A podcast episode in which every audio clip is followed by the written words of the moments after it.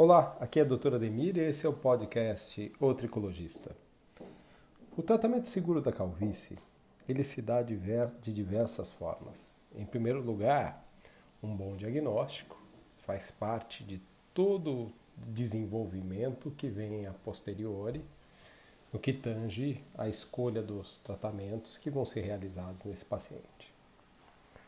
Eu digo isso porque a gente classificar essa calvície, essa alopecia androgenética, vai definir se a tua estratégia vai ser mais preventiva, mais de resgate, mais de manutenção, se ela envolve a atuação diante de fatores associados, como oleosidade excessiva, descamação, prurido.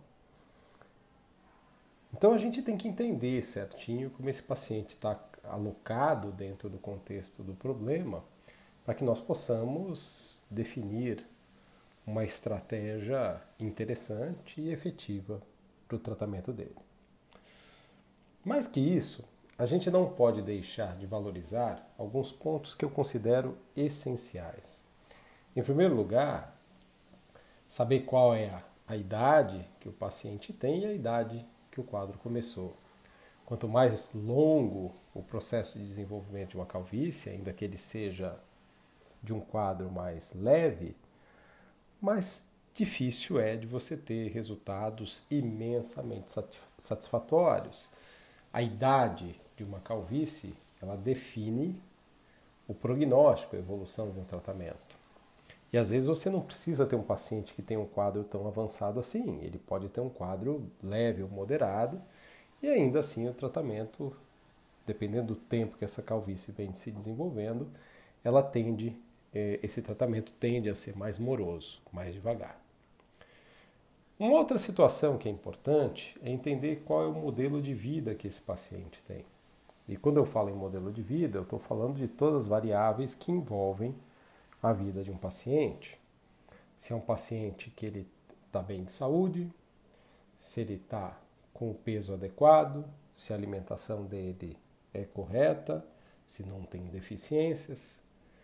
Se ele está bem de saúde porque ele está tomando medicações que ajudam ele a se manter dentro de um quadro de saúde controlado, ou se ele está bem de saúde porque ele é saudável de fato, porque tem muita gente que acha que ah, minha saúde é boa, mas chega no atendimento em consultório e fala, mas eu tomo remédio para pressão, para diabetes, para colesterol, para tireoide e tenho é, depressão e tomo remédio para depressão.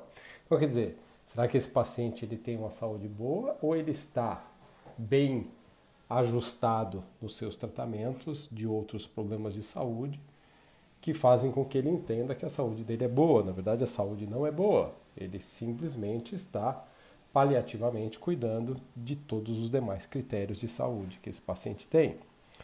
Existem algumas associações entre a síndrome metabólica, que envolve diabetes, hipoglicemia, dislipidemia, que são os problemas de colesterol, é, problemas cardiovasculares, problemas de pressão, com calvície. Então, se existem essas comorbidades, é muito importante a gente entender que esse paciente é um paciente que vai exigir um cuidado especial na hora de montar um tratamento e, exigindo um cuidado especial na hora de montar um tratamento, naturalmente que esse cuidado ele vai passar é, por escolher estratégias terapêuticas que não influenciem negativamente no problema que o paciente apresenta.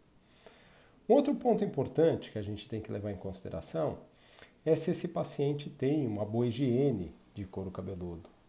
Tenho acompanhado casos de pessoas que, além de usarem bonés, chapéus, capacetes, têm o hábito de lavar o cabelo com uma frequência baixa. E quando eu falo frequência baixa, é com intervalo de tempo entre as lavagens relativamente grande.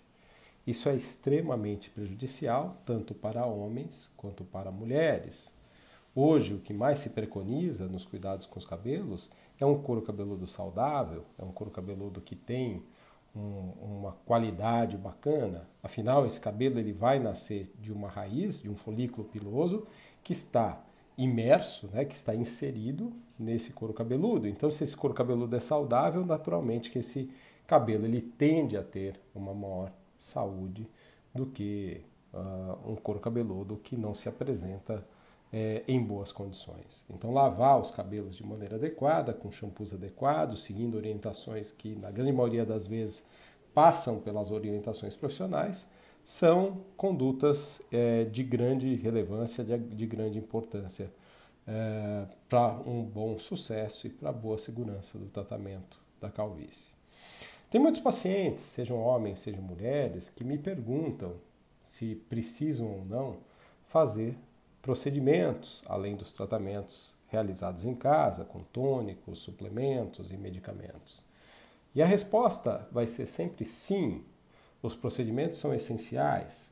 Os procedimentos feitos em clínicas especializadas, como intradermoterapia, métodos de microagulhagem, as terapias capilares é, que são menos invasivas, é, vão ter um papel no sentido de colaborar, além de serem muito seguros, né? nós estamos falando de, de segurança, é, vão ter um papel muito importante na, na melhora mais acelerada de qualquer tipo de caso, mesmo daqueles casos mais difíceis, mesmo naquele, naqueles casos mais antigos.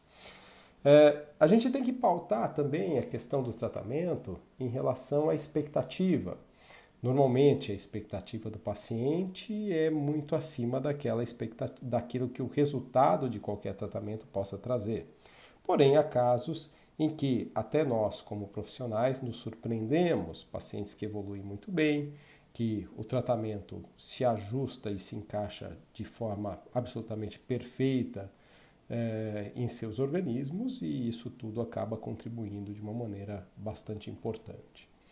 É inegável que ter um, um, uma, um controle bacana de ansiedade, de estresse, é, é, totalmente positivo diante de um tratamento capilar. E eu falo isso porque muitas vezes a gente vê pacientes que não só estão ansiosos por conta dos seus cabelos, mas porque também vivenciam experiências de ansiedade que estão associadas é, aos seus trabalhos, às suas questões familiares, a problemas de relacionamento dos filhos e assim por diante. Então é importante termos hábitos que façam com que a nossa vida seja um pouco mais tranquila, menos pensando no futuro e mais pensando no presente. A ansiedade tem um pouco dessa característica, né? Quando a gente vive muito o futuro, isso significa o quê? que nós estamos deixando de olhar para o presente. a ansiedade ela é configurada como aquela situação em que nós estamos olhando sempre lá na frente sem entender direito aquilo que está acontecendo no nosso agora. Então, controlar a ansiedade e diminuir o estresse por estratégias as mais variadas possíveis é algo colaborativo, é algo positivo para um tratamento capilar.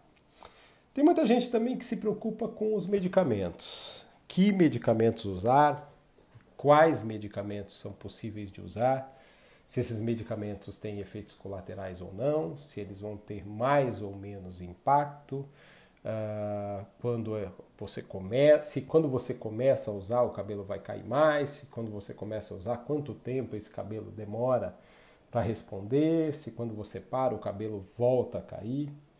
Ora, a temática dessa, desse episódio é a calvície. Calvície é uma condição biológica que, se você para de tratar, obrigatoriamente o cabelo vai seguir caindo de uma maneira variável, para alguns numa velocidade mais lenta, para outros numa velocidade mais acelerada. Mas é inegável que é uma doença ou uma condição do nosso couro cabeludo, de quem tem predisposição à calvície, que exige tratamento contínuo. Então, quando um paciente tem calvície, tem diagnóstico de alopecia genética, a única coisa que ele deve evitar de pensar é quando ele vai parar de tratar, né? a não ser que ele entenda que um dia ele possa cansar do tratamento e o fato dele cansar do, do tratamento faça com que ele abra mão do tratamento em si. Mas se ele quer continuar tendo cabelo e quem sabe até melhorando esse cabelo residual que ele tem, naturalmente que é importante que ele siga é, sob tratamento. Os efeitos colaterais dos procedimentos são muito reduzidos, os efeitos colaterais dos tônicos são raros, envolvem ardências, é, alergias e até mesmo coceira, prurido. Né? E quando nós estamos falando de medicamentos por via oral, aí nós temos outros pontos que são importantes, principalmente no que diz respeito a algumas classes de medicamentos inibidores de uma enzima chamada 5-alfa-redutase. Esses podem interferir de uma maneira um pouco mais importante na libido, né, no, no desejo sexual, assim como na função erétil, no caso dos homens. Porém, essas medicações têm, têm sido revistas e seus efeitos colaterais têm sido ampliados dentro da literatura. Então, hoje já se acredita que essas medicações podem levar a quadros de ansiedade e depressão. Temos que estar atento a isso para que a gente possa, principalmente num paciente que já tem uma tendência ansiosa ou depressiva, evitar essas medicações. Se já é um paciente que tem uma libido baixa, um desejo sexual baixo, evitar essas medicações para que o tratamento possa correr de forma segura e os resultados possam vir, ainda que gradativamente, de maneira satisfatória. Eu sou o Dr. Ademir e esse é o podcast O Tricologista.